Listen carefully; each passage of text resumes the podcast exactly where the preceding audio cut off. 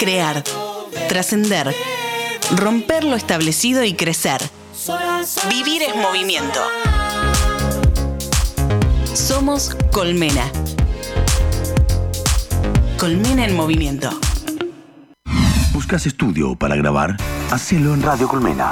Estudios profesionales. Sala acustizada con micrófonos de altísima calidad. Operador de mesa. Servicios de edición. Graba en Radio Colmena. Podcast. Comercial. Voice over. Alquila nuestro estudio. Consulta en escuchascolmena.gmail.com Radio Colmena. Cultura online. Colmena. Facebook, Twitter, Instagram. Arroba Radio Colmena. Cultura online.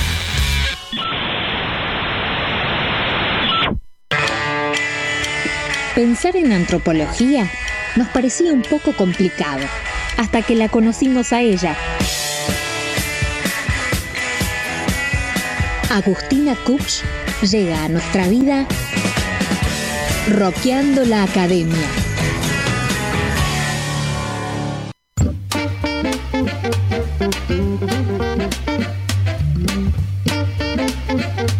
La felicidad de tenerla a ella al fin acá en el estudio. En Beaver. En Beaver. A Agustina Kupch, que ya te tiré flores, pero hace un rato que tengo tirando flores. Estoy re contenta de que estás acá. Eh, pueden seguirla a Agus Kupch en las cuentas de Instagram de Panóptico de Género y en su personal, que es. Ah, todo junto, porque tenía miedo que hubiera un guion bajo ahí, no. Agus Todos Kupch. juntos, lo difícil es. Kupch encontrar es Kupch. con K. Sí. Aviso a la gente. Aviso a la gente. Mientras eh, nuestro amigo Leandro Gerardo rompe todo. Ah, le quería hacer. Es la ceguera, ¿viste? Bien. Que pensé que pasaba la mano porque pensé que llegaba hasta acá, pero no. ¿Cómo estás, Agus? Bien, acá qué ¿Todo lindo bien? encontrarnos post, casi post-COVID, ¿no? Ay, es que sí, ya se siente bastante la libertad, ¿viste? Sí. Ya se siente bastante. Eh, bueno, estuvimos hablando mucho con nuestro amigo Leandro Gerardo, el especialista acá de series y cine. Me estoy alejando del micrófono, así que me voy a acercar un poquito más. Sobre, eh, estábamos tratando de analizar un poco las comedias románticas que hemos visto y que hemos naturalizado tanto, esas historias conflictivas y que todo terminaba genial y el amor y qué sé yo. Entonces dijimos, vamos a invitarla a Agus para que venga a hablar de el amor romántico y de algunas de las máximas de los famosos mitos del amor romántico eh, con las que hemos tenido bastante este, relación y que fueron medio los parámetros que nos han medido nuestras relaciones, lamentablemente, y hay que ah, desconstruirlo, hay que romperlo, hay que roquear la academia. Totalmente, sí. Bueno, crecimos rodeados de mitos en torno al amor romántico. Siempre me gusta situarnos, ¿no? Que culturalmente, en Occidente, para hablar de este lado. ¿Se escucha bien? Sí, yo Sí, te sí. escucho Ah, perfecto. perfecto. Eh, para hablar de este lado, ¿no? De dónde estamos parados, en qué contexto histórico también, porque lo que hoy entendemos como amor romántico, hace unos años atrás, unos cientos de años atrás, no era tal, ¿no? La gente, eh, lo que conocemos como familia nuclear en Occidente, porque hay otros tipos de relaciones parentales. Un antropólogo Morgan escribe mucho sobre eso y, de hecho Marx se basa también en esos estudios de relaciones parentales. Eh, la relación parental que conocemos nosotros de familia mononuclear eh, tiene apenas unos pocos años y has- hasta el siglo XVIII, por ejemplo, eh, los matrimonios eran más bien contractuales, ¿sí? eran, eh, eran un acuerdo entre partes en donde había un beneficio mm, más bien de un índole económico o algún tipo de intercambio. Bueno, sí, sí, todavía... Más que convenía, digamos. Todavía digamos que en algunos casos sigue siendo... Todavía hay, Sí, pero, más qué, cerca. loco, qué sí. loco eso, ¿no? Que, que hace no tanto, porque No. si analizamos históricamente es no tanto, era como la norma y ahora está medio mal visto. Sí. O sea, Totalmente. se pasó para la otra vereda. De hecho, era ridículo hasta hace un par de siglos pensar en que eh, los matrimonios tenían que unirse por el amor, ¿no? Era, era, era hasta ridículo incluso. Y, y lo que conocemos como amor romántico se tenía reservado para las amantes, ¿no? O para Ah. los amantes, para otro tipo de relaciones. De hecho, eso se ve mucho cuando se estudia historia, ¿no? Cómo, cómo se daban las relaciones eh, entre los reyes y, Sí. y, y- y sus concubinas y demás, y, y todo lo que se generaba también en el folclore alrededor de eso. Pero lo que conocemos como amor romántico hoy es bastante nuevito, en realidad, ¿no? Esto de pensar en casarnos con quien amamos y para toda la vida, y formar una familia con esa persona, bueno, todas estas nociones son bastante en realidad incipientes. eh, y por supuesto que tienen alrededor un montón de condimentos que desde la psicología, que es otro campo del que no me voy a meter, podríamos criticar muchísimo.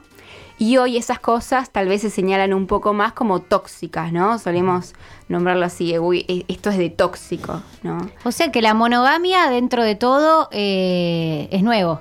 Podemos- monogamia no, no. no nuevo, pero. La monogamia no es nueva, de hecho eh, cuesta mucho eh, ponerse de acuerdo, ¿no? Entre biólogos y antropólogos y otras disciplinas incluso, eh, establecer como de- desde cuándo Claro. comienza la monogamia y por qué también, ¿no? Porque ahí se juegan también muchas cuestiones eh, que, que- que tienen que ver y se relacionan con eh, lo más óptimo para la especie, ¿no? Mm. Pero no me voy a meter en ese campo porque nos vamos a alejar mucho del amor romántico. Podemos hablar igual en otro Sí. capítulo de la monogamia. Es Cuando súper interesante.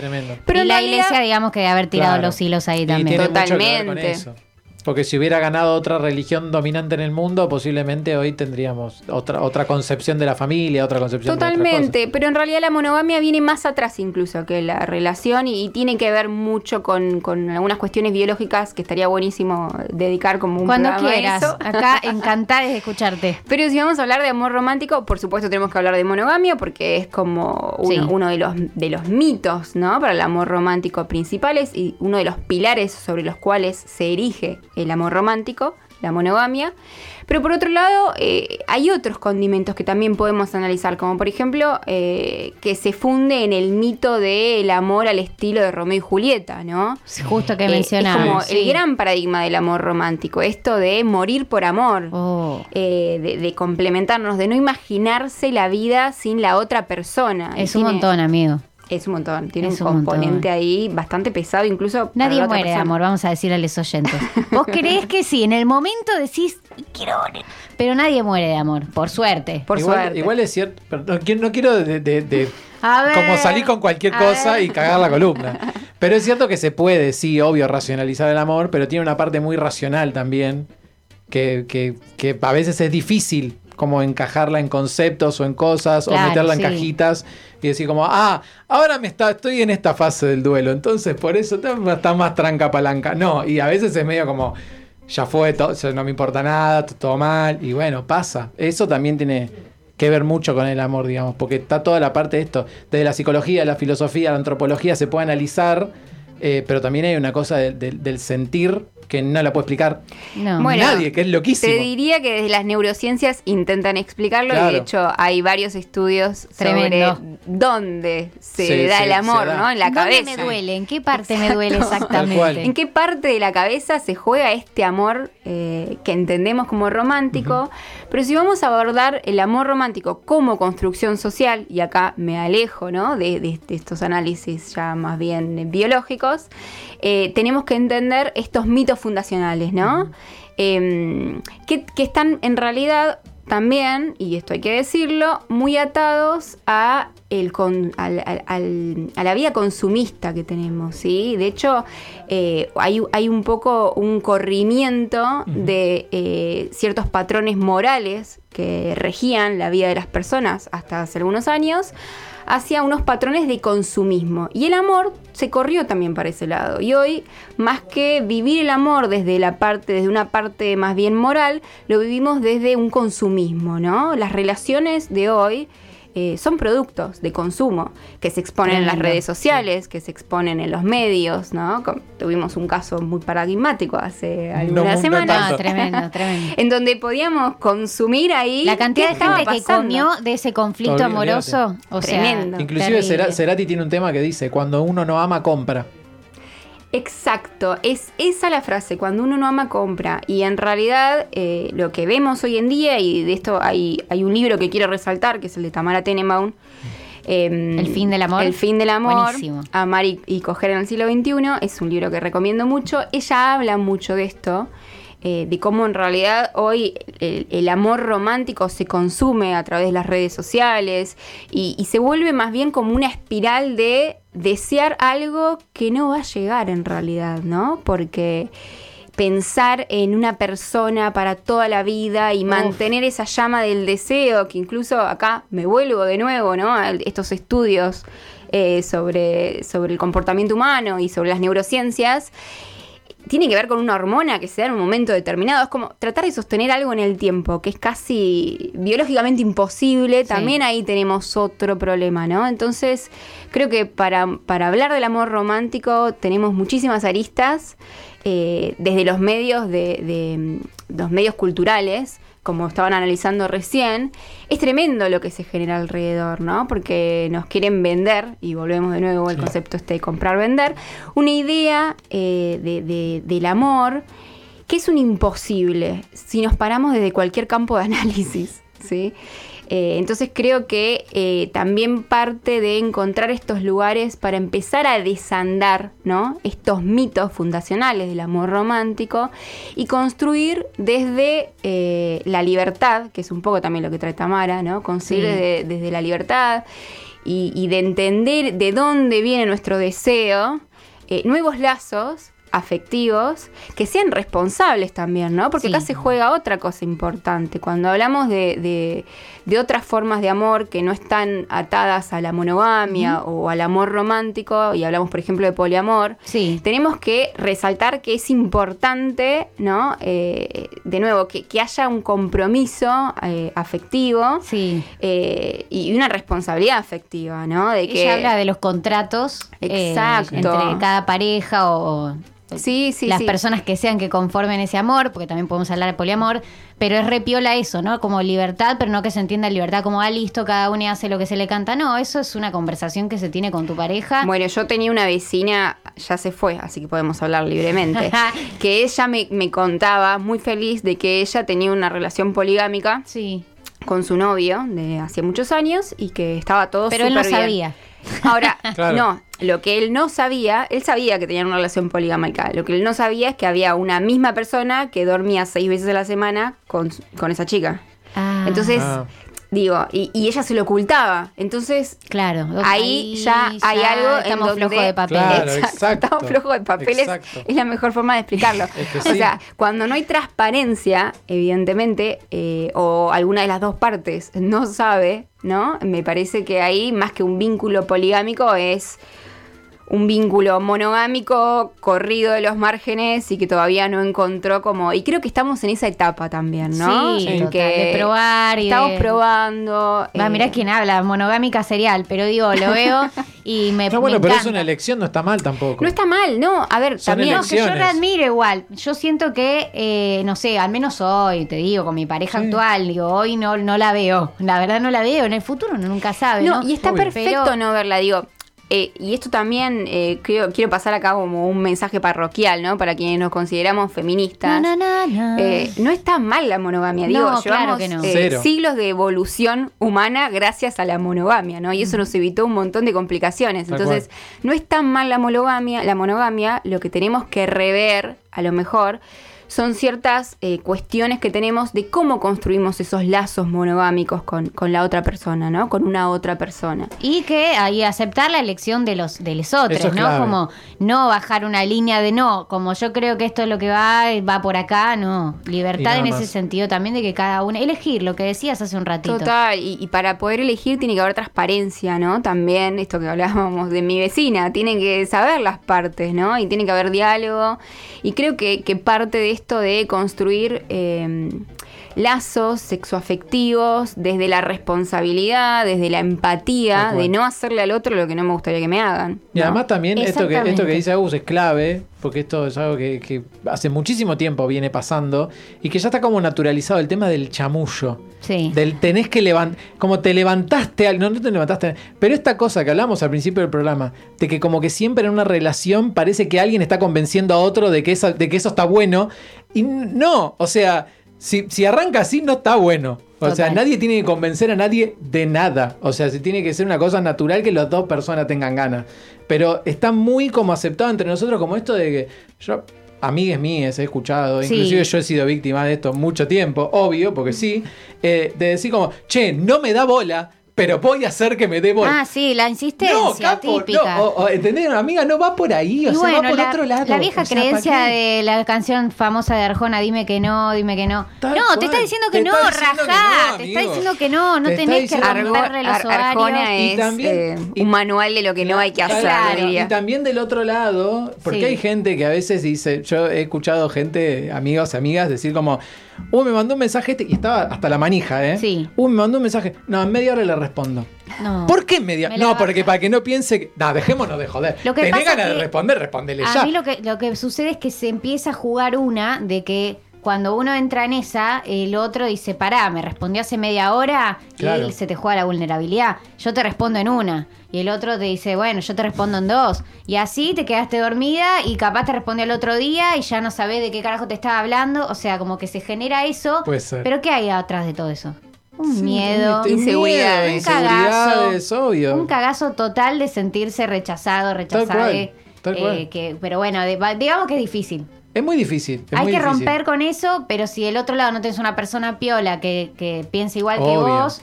eh, Pero bueno, capaz es un buen filtro. Tipo, bueno, pará, me respondés cinco horas más tarde y no, Sí, la también, era hoy. también demuestra sea. un poco la- la- las ganas que tiene la otra persona, la, la atención que, te- que le está poniendo a ese momento. Sí. Estamos Hay charlando un gris el- ahí, porque acá siempre hablamos de los grises, pues materia gris, de la seducción y que tampoco tener tan servido. Hay un poco un gris. O sea, yo sé que lo sano, a mí lo, la mente, me lo racional me dice, lo sano es no colgues el mensaje tres horas y sabes que le vas a decir algo, le vas a responder.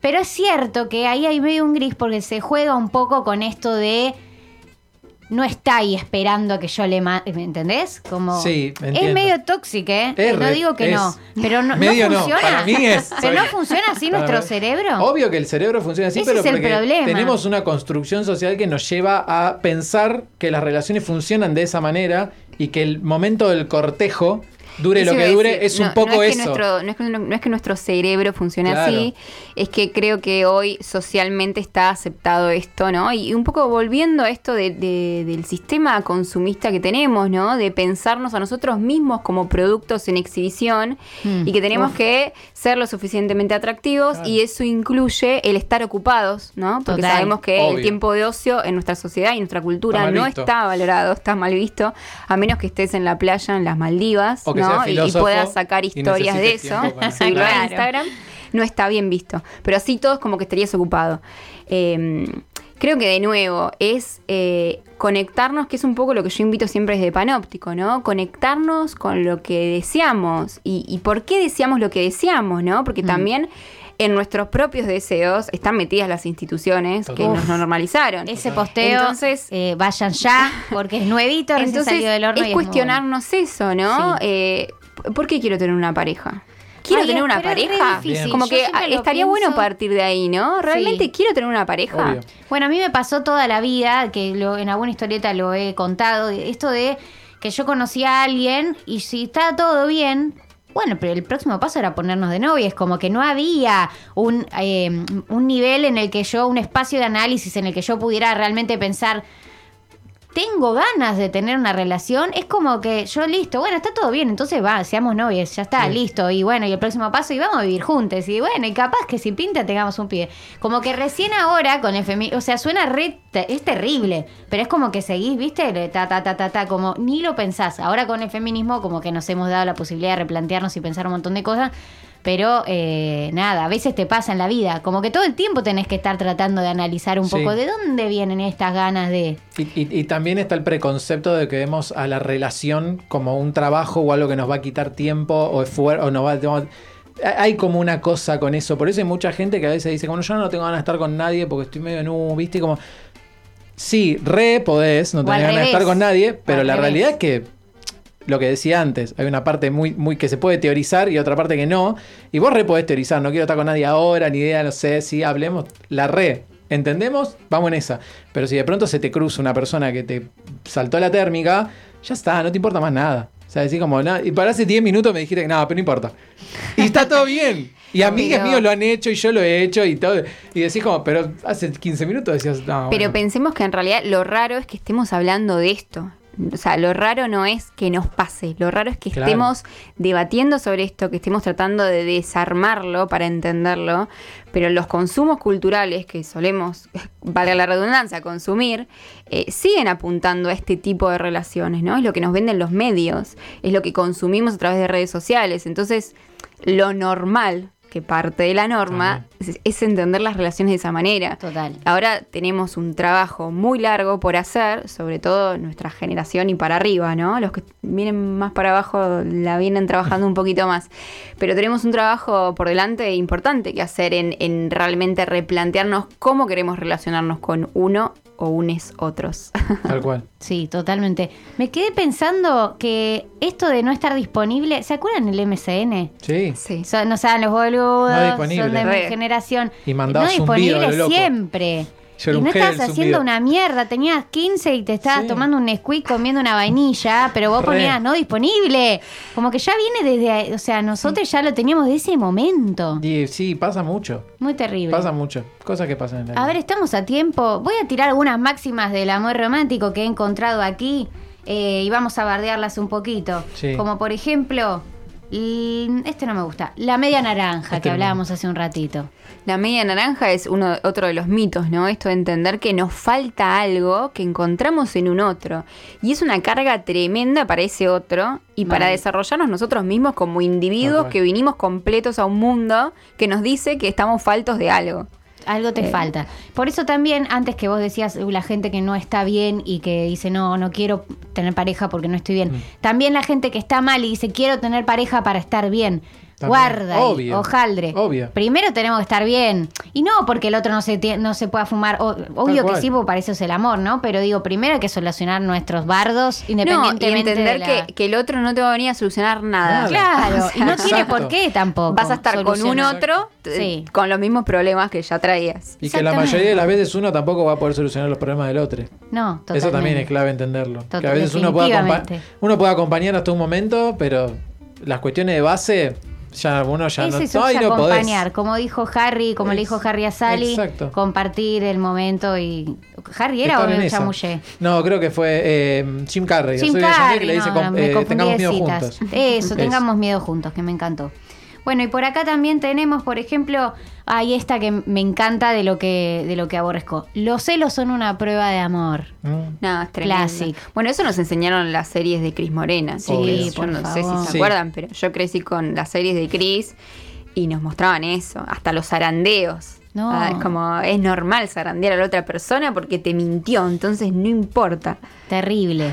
Terrible, encima éramos re niñas, muy peligroso. Tal cual. Por eso posta es muy peligroso. Eh, la- la- las cosas que se, consu- se consumen suena como fuerte, pero me Sí. refiero a audiovisuales, todo lo que es Sí. serie, pelis, eso baja línea, educa todo el No, y, tiempo. ta- y- y también digo, digo, se me ocurre capaz tal vez, que no está mal, los, no está mal, hay mucha gente que dice como no está mal tenérselo, no, no está mal tenérselo, pero lo que está bueno es hablarlo. No Sí, ocultarlo y, y- y ir generando, armando como una bronquita de ese celo. No, es decirlo, che, ¿qué pasó acá? No, nada, ah, bueno, listo. Se y entender ahí. que es un tema de une, ¿no? Del obvio, otro. del es uno tras- traspolando su propia inseguridad a la otra persona pensando que se va a ir y lo va a dejar. Es que ese es, el, Totalmente. ese es el celo. Sí, es, Obvio, es entender es eso. eso. sí.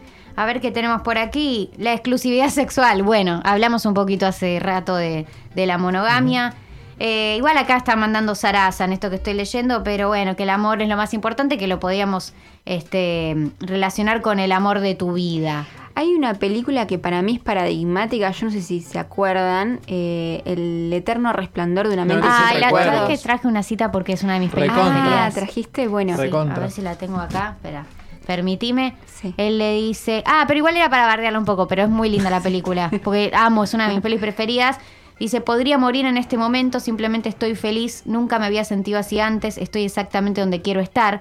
Mi pregunta es, ¿por qué te querés morir si estás tan feliz, estás en el momento donde querés estar? ¿Por qué te querés morir? ¿Querés vivir, chabón? Bueno, pero eso lo hablábamos al principio del programa. Sí. Y que es algo que igual tiene una deconstrucción totalmente distinta y hasta si se quiere casi lingüística, pero va por otro lado. Pero el, el término romanticismo O sea, el, el romanticismo como movimiento, el principio de los tiempos nació poet en la poesía, con Goethe, en, en Alemania, con el Sturm und Drang y bla, y qué sé yo. Eh, No estaba copado. No, o sea, después era súper oscuro, era recontra Todo lo, contrario a lo que hoy pensaríamos Exacto. como romántico. Es una locura cómo, a nos, cómo adoptaba el consumismo, la sociedad adoptó algo que era nada que ver y lo fue como, eh, no, yo quiero que sea esto. que Entonces lo fue torciendo sí. y tardó un tiempo, pero lo terminó torciendo y ahora uno dice romántico y pensás en... Está mal lo que voy a decir, pero es lo que. Los bombones, Los bombones, los rosas, los osos de peluche con corazoncito que dicen te amo y plaza, Sí. raza. No, nada No que ver. gasten en ositos, El romanticismo al principio era me corto las venas porque está todo mal. O sea, era como Sí. medio, era medio punky, era medio los Ramones. No, no, tremendo. ¿Qué, bueno, qué pa- vas a decir para de la mí peli? esa película eh, representa muy bien lo que entendemos por este amor romántico, ¿no? Que una persona llega al punto de querer borrar por completo su mente Tremendo. para no sufrir el, el amor ese que le pesa por la otra persona eh, antes de resolverlo, ¿no? Igual hermosos personajes. Hermosos personajes. ¿Y quién no habrá pensado más de una vez qué ganas de que exista esa máquina? Por favor, te lo pido, meteme el cable en el cerebro y borrame, bor- borrame la memoria RAM. ¿Quién pudiera, no? Igual hay que tener cuidado, porque si no, después tropezás todo el tiempo con lo mismo. ¿eh? No, es cierto. Exacto. Es que obvio, si hay Todo algo que nos dejan las relaciones, eh, es Dijo aprendizaje. alguien diciendo om. Todo pasa por algo. No, realmente, si hay algo que nos dejan las relaciones es aprendizaje. Obvio. Bueno, estamos eh, perfectos para ir cerrando esta bella columna. Gracias a vos por haber venido. Gracias a ustedes, este, estoy chequeando, estoy re bien con los horarios, no la puedes No, creer. estás muy veloz. ¿Viste? estás- yo antes vi de ni 22 Cortita y dije, al pie. Cortita y al Sí. pie. Gracias, Agus. Capa. Gracias Acá a puedes venir cuando quieras, vos ya sabés. Ah, ya está, ahora Porque tu inclusive cuando no entramos nosotros. Vos Inclusive, venite. claro, conducir el programa, mates. todo, porque De aparte Rosy la tenés está. De Rosy está venite. seguro, Nay también. Así que eh, gracias, hermoso. Y te esperamos cuando quieras venir, porque me encanta Gracias, que vengas y me encanta verte. Nos quedó pendiente hablar de la monogamia. Bueno. No, pará, para la próxima. Hagamos. Cuando quieras, cuando quieras. Bueno, y nos vamos con este temón de la vida que está en una gran película que podemos hablar en un ratito, que es La boda de mi mejor amigo, otra gran comedia romántica, eh, que hay toda una escena con Hablemos este de tema. toxicidad. Hablemos de toxicidad. Hablemos de toxicidad Hablemos en el amor y en la amistad. De la Hablemos locura de- del personaje de Julia Robert que está completamente demente Tremendo. y quiere cagar a- básicamente a. Bueno, después lo hablamos. Vamos a hablar. Después lo hablamos y nos vamos con I Say a Little Pray for You de Aretha Franklin, Temón de la Vida.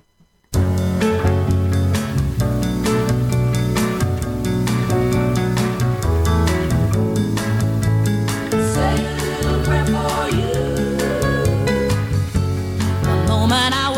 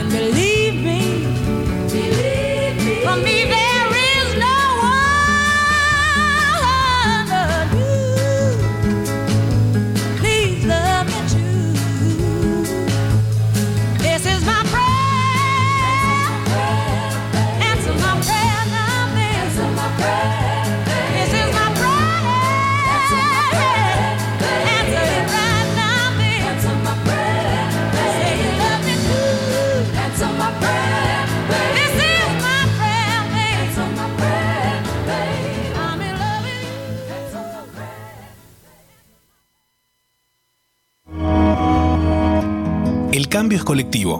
Es colectivo. Por eso somos Colmena. Porque nada cambia si está quieto. Somos Colmena en movimiento.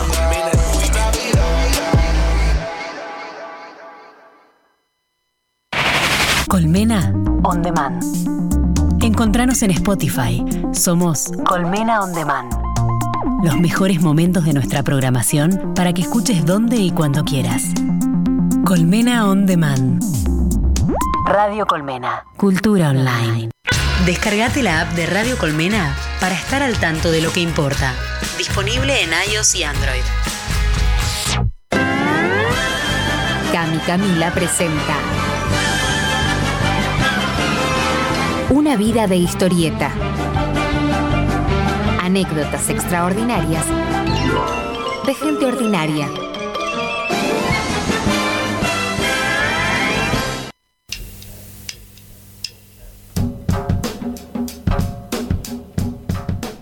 Hoy presentamos ¿De quién nos escondemos? A la vuelta pasé con el colectivo por Juan B. Justo y en una esquina había un sex shop enorme. Era rojo, ocupaba casi un cuarto de manzana y tenía un letrero gigante que decía Sex Shop Buenos Aires.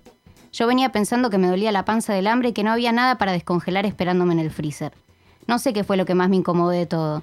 Si la impunidad del letrero gigante o de las siluetas en poses sexys, si el color rojo tan fuego, o si mi propia incomodidad ante el tabú del sexo tan sincero, vendible y descarnado. Volví a pensar en mi hambre y en cómo hay restaurantes enormes, de esos tenedores libres o confiterías antiguas con sus vidrieras a la calle, y gente comiendo y dándose placer en cada bocado con un sinfín de espectadores. ¿Cuántas veces elegí la mesa de la ventana o la de afuera y disfruté una pizza, un trago o una buena cerveza y dije, mmm, y comenté lo buena que estaba y puse cara de placer? ¿Cuántas veces fingí esa cara o la exageré probando comida casera en casa ajena?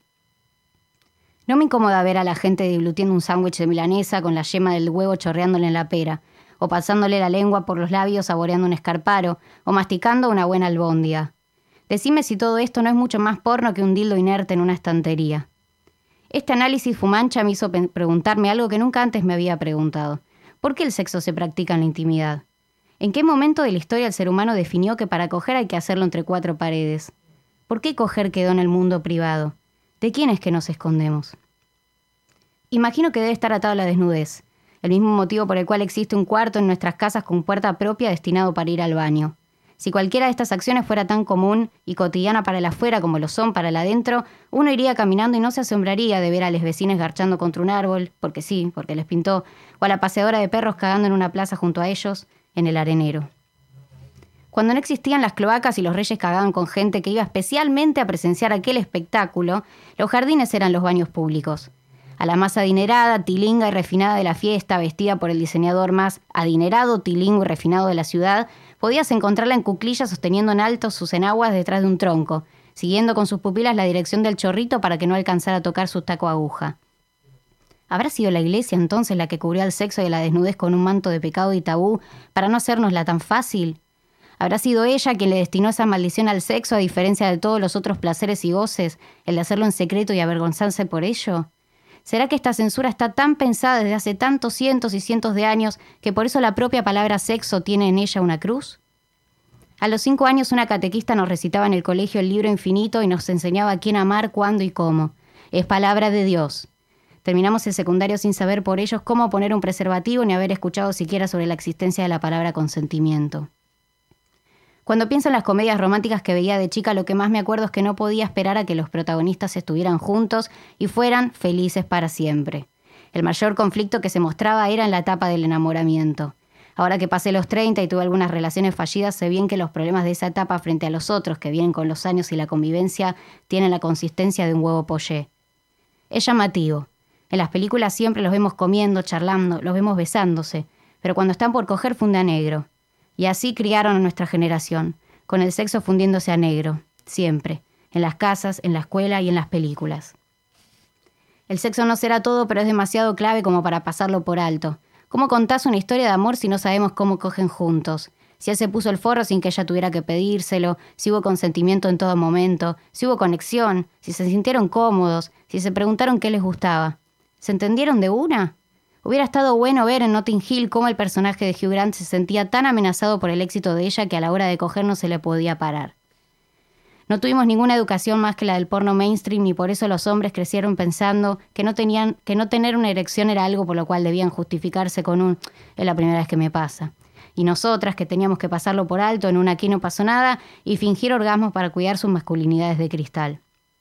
Cualquiera diría que las escenas de sexo funden a negro por horario de protección al menor. Mientras tanto, los chicos juegan en la play y a cagarse a tiros y los padres dejan prendido de fondo todo el día en noticiero.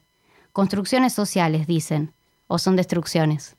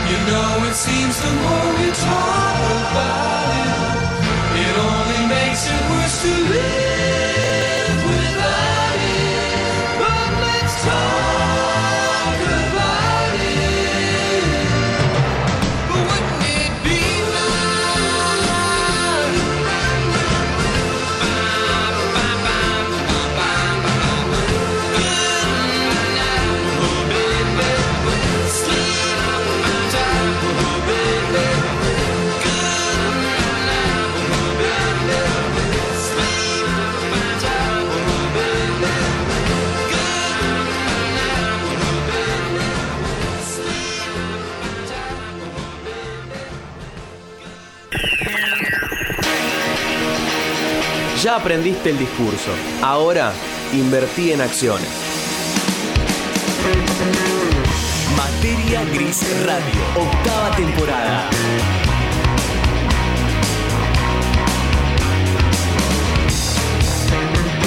Jueves de 18 a 20 horas por Colmena.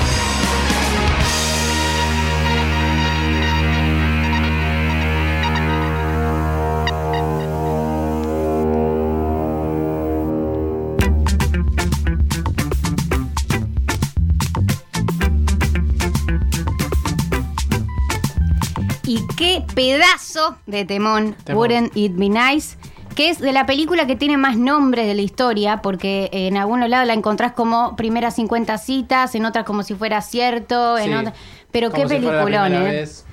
Qué peliculón. Película. Sí, podemos hablar si nos ponemos, si seguimos deconstruyendo en el humor de Adam Sandler, que eh, hay mucho para analizar para otro programa. Tal cual. Hay mucho para recortar, mucho un programa especial de Adam Sandler. ¿Sí o no? Ese no, es el programa. Es que no, para mí sí o no, no, porque no hay que cancelar. Estoy en esa ahora.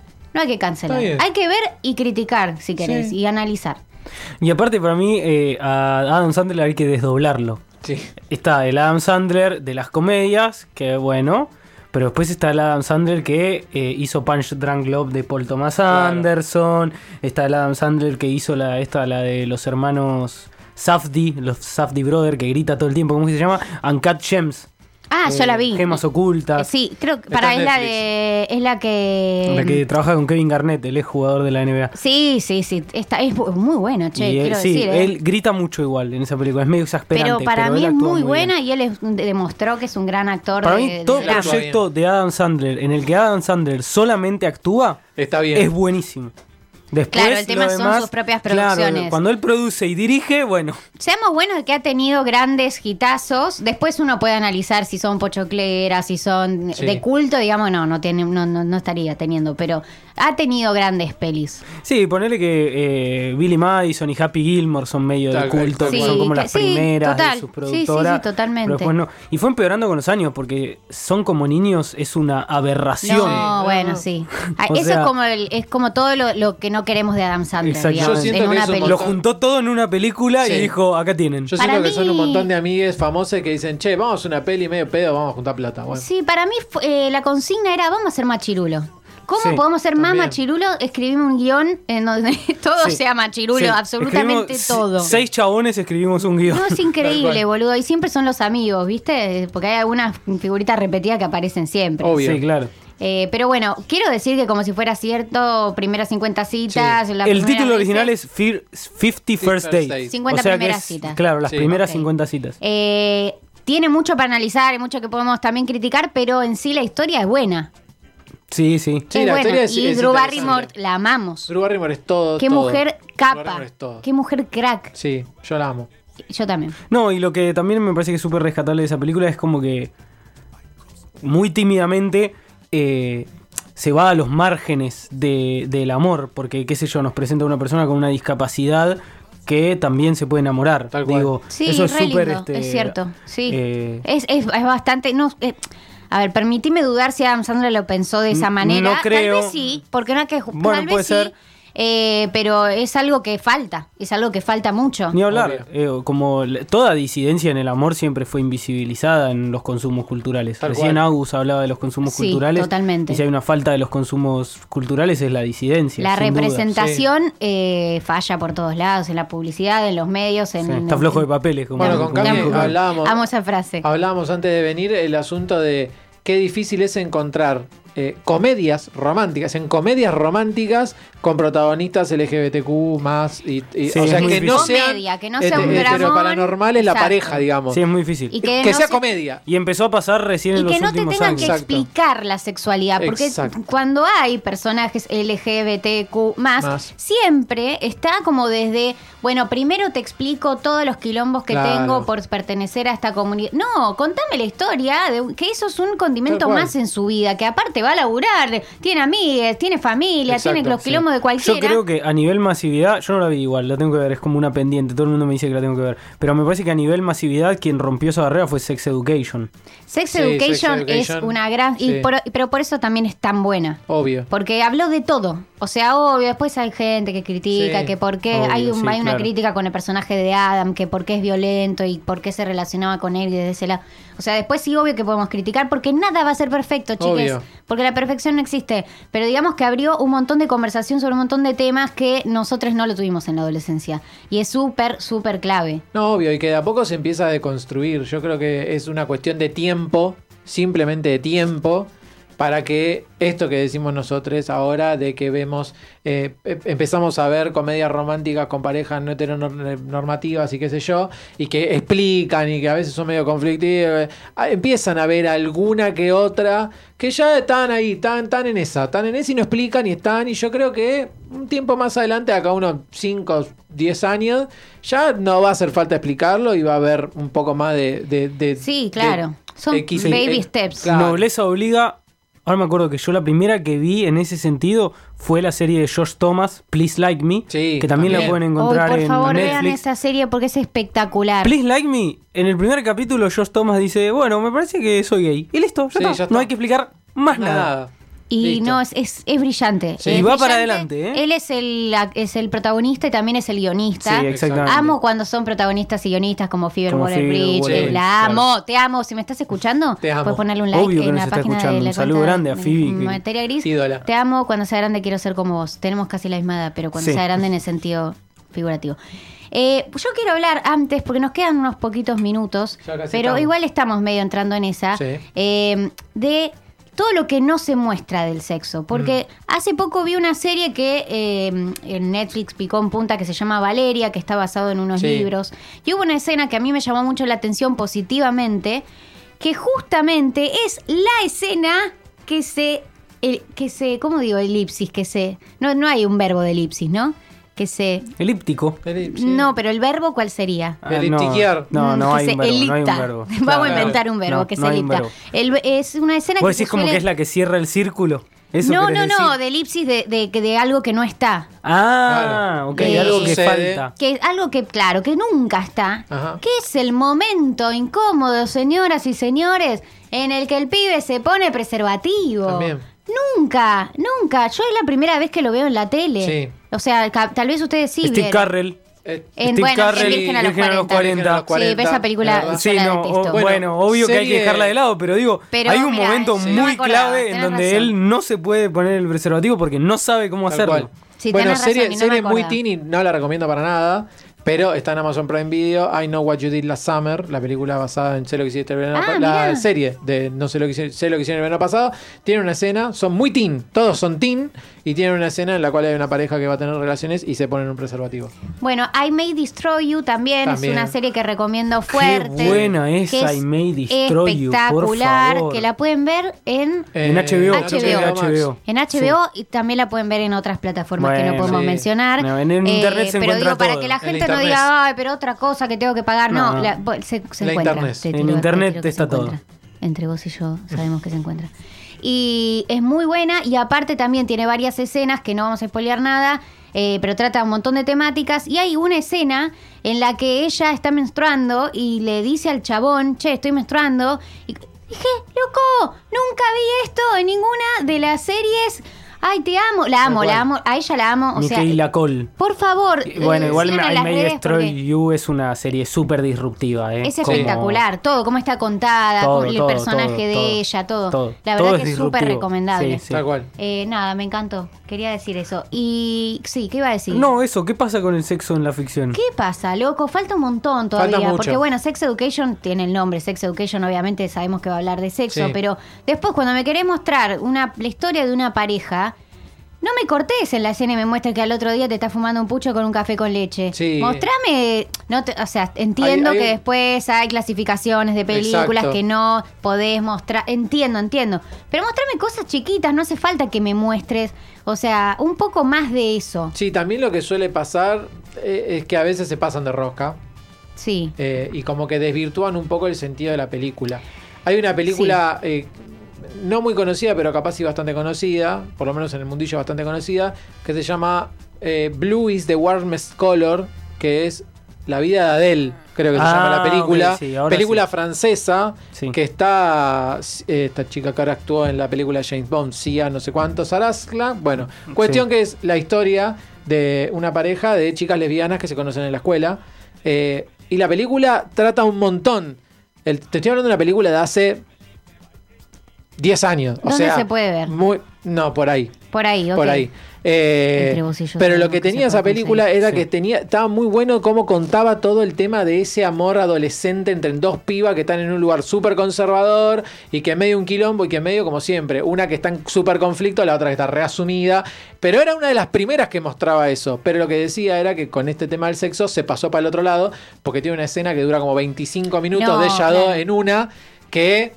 Pero es un quilombo. A veces es no un hace quilombo, falta y- mostrar. Y como que se pasó de lado Sí, ahí también y se, criticamos y se fue todo, todo el, todo el análisis que tenía, toda la deconstrucción que estaba haciendo sobre esa problemática al principio, todo cuando casi nadie lo hacía, se fue todo al choto porque quedó todo en Pasó el- a ser consumo Claro, lésbico todo para hombres, para la fantasía masculina. Todo quedó en Como eso. suele pasar con un montón y fue de como, bueno, no iba por ahí. Eh, está Sí. complicado. Ni hablar que el conservadurismo de, de Hollywood, porque esas cosas son medio. Está bien, la película es francesa, pero digo, si uno tiene que pensar en un lineamiento general del cine, y lo baja Hollywood. Tal cual. Obvio, sí. Eh, y ese conservadurismo hizo que, que, primero que se tarde un montón en hacer películas para la comunidad LGBT, eh, y que cuando empezaron a aparecer esas películas muy tímidamente, el sexo esté borrado. Pienso en Secreto en la Montaña. Tremendo. Sí. No hay ni una escena en la que siquiera nos acerca, salvo un- el apasionado beso en el reencuentro, sí, tal cual. como lo único que nos acerca a Sí. una situación eh, Pero digo- concreta de sexo. Eh, ponele que no lo mostrás por el tema este de apto para, eh, que, que bueno, entiendo, ¿no? Ponele que no lo mostrás.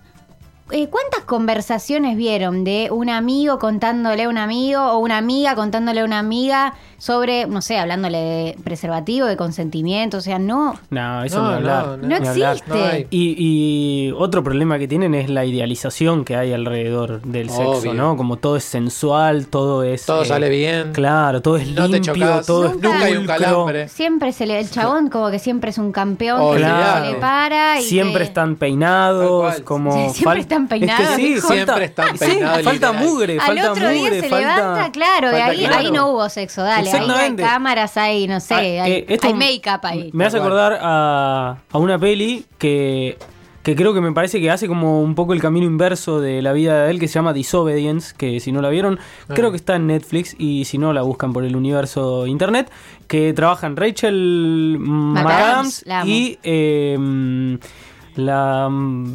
Pará, ya me va a La del- Eh, pará, Black Widow, la mamá de Scarlett eh, Johansson. Johansson. Johansson. ¿Cómo se llama esa actriz? La súper conocida. Ah, eh, Bueno, ya me va a salir. que estuvo en Batman también. Sí, Mirá, también, sí, también estuvo en Batman. Ya me va a salir, no importa, pero digo, eh, ellas dos son pa- parte de la comunidad judía, son esposas de gente importante de la comunidad judía. Por supuesto, el tabú en la comunidad judía es enorme, sobre todo sobre el sexo, y ellas dos se enamoran y tienen una historia paralela a la de sus maridos. Y tienen un momento de sexo que es como, claro, esto es el sexo, señores, como súper asqueroso, con fluidos, intercambian escupitajos, Tremendo. como van a fondo.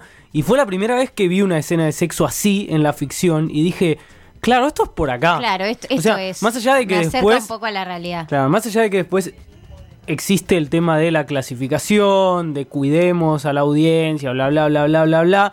Digo, esta película tenía una escena de sexo que por lo menos se acercaba. Que no es un sexo maquillado. Claro, Claro. se acercaba un poco a la realidad. También es larga igual, ¿eh? Me hiciste acordar que, no sé si dura 25 minutos, pero 10 dura por lo menos. Katie Ah, ah. Holmes, no. No. No. La anterior. No, no, no. Es eh, la de la momia también. Ah, sí, ya sé Sí. quién es, pero no me recuerdo No me puede salir, no me está a mí saliendo algo que el siempre me causó mucha gracia y con esto corto para poder dejarle el programa que viene porque si no nos vamos a ir a- al carulo. Po- Podemos hablar del amor. Oh. Tanto, Y del tanto, sexo. y de las Ah, películas y de las series y del sexo. Podemos hablar 100 programas.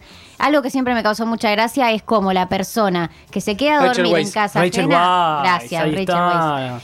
La persona que se queda a dormir en casa ajena no se da cuenta cuando el otro se levanta, se va a comprar el desayuno, Ah, no, vuelve con el café con leche y la media luna. La incomodidad Y, que me "Ay, dio. recién me Estar desperté". solo en una casa ajena, solo Claro. me despierto Si no, solo. no dormís Aparte como siempre, verdad, no no, dormís. dormís ¿De qué profundamente, se despertó para ir a mear y ya te. Sí, despertaste. normis, Rarísimo. normis, normis. Bueno, Pará, podemos bueno, decir con- una sola cosa que Sí. dijimos Sí. fuera- que hablamos fuera del aire y dijimos que le íbamos a decir casi a los gritos al Ajá. aire. Ah, Sí. Faltan pitos, Pitos. en la ficción, Siempre señores. tetas, siempre Sí. tetas, claro. Nuestro cuerpo es público y el de ellos es privado. Exactamente. A lo sumo un culito tímido A por ahí, viste, medio de- lejos. Y hay mucho doble de culo. Sí, Mucho a doble los de pitos, culo. sí, a los pitos en Mucho cámara. Claro que sí, Sí. hay que mostrar. eh, en Notting Hill hay una. que para mí esa es la mejor escena de Notting Hill. Sí. Después de que ellos duermen juntos, cuando se despiertan, Julia Roberts le dice el personaje de Gilda. Sí, de sí, que sí. decían que se iban a la cama con Gilda y se despertaban con la actriz. Y él le dice: Para mí, hoy estás más hermosa de cualquier otra mañana. Ay, y yo estoy totalmente de acuerdo. Para mí, el momento más lindo para conocer a la persona que tenés al lado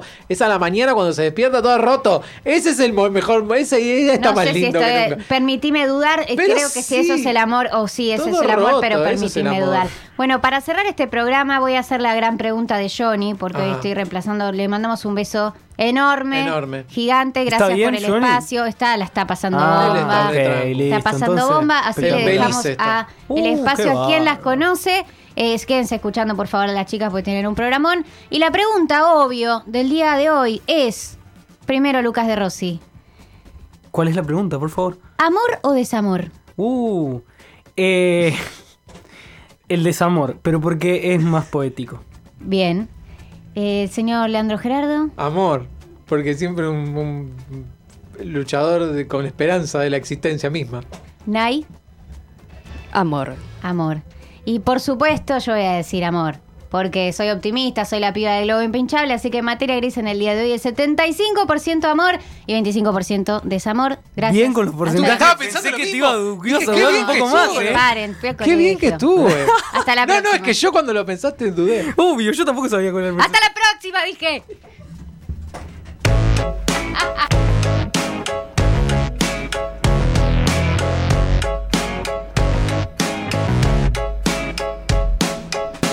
La verdad es que no hay una verdad. Leí en una pared de la ciudad. Habrá sido una virtud o casualidad. Y sentí inquietud de estar a merced de tanta sed de dualidad. ¡Qué barbaridad! Lo barato sale caro, lo normal es lo raro. Estaré sonado, me he visto despacio si estoy apurado. Amo ser odiado y tener la facha de un repetidor y la nota de un aprobado. Siempre hago lo que quiero, no lo puedo evitar. Tomo para olvidar que el doctor me prohibió tomar. Y gracias a Dios soy ateo.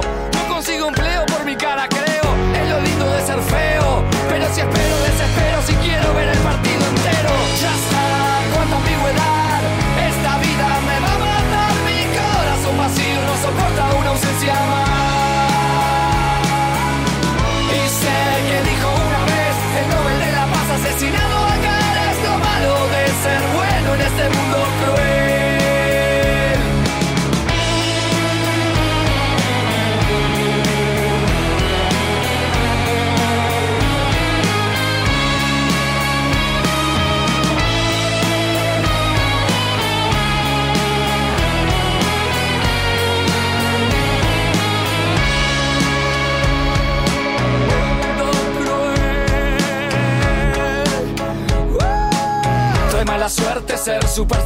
Acaricio un círculo y se vuelve un círculo vicioso. Soy cauteloso y juro seguro que todo es dudoso.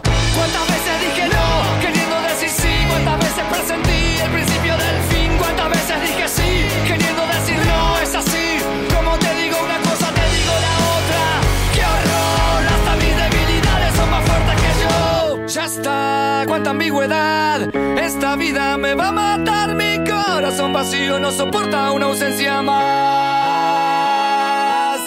Y sé que dijo una vez el Nobel de la Paz asesinado acá es lo malo de ser bueno en este mundo cruel. El movimiento es la acción de mover o moverse. También es el cambio de lugar o de posición de un cuerpo en el espacio. Para nosotros, el movimiento tiene que ser sí o sí una experiencia colectiva. Somos Colmena en Movimiento.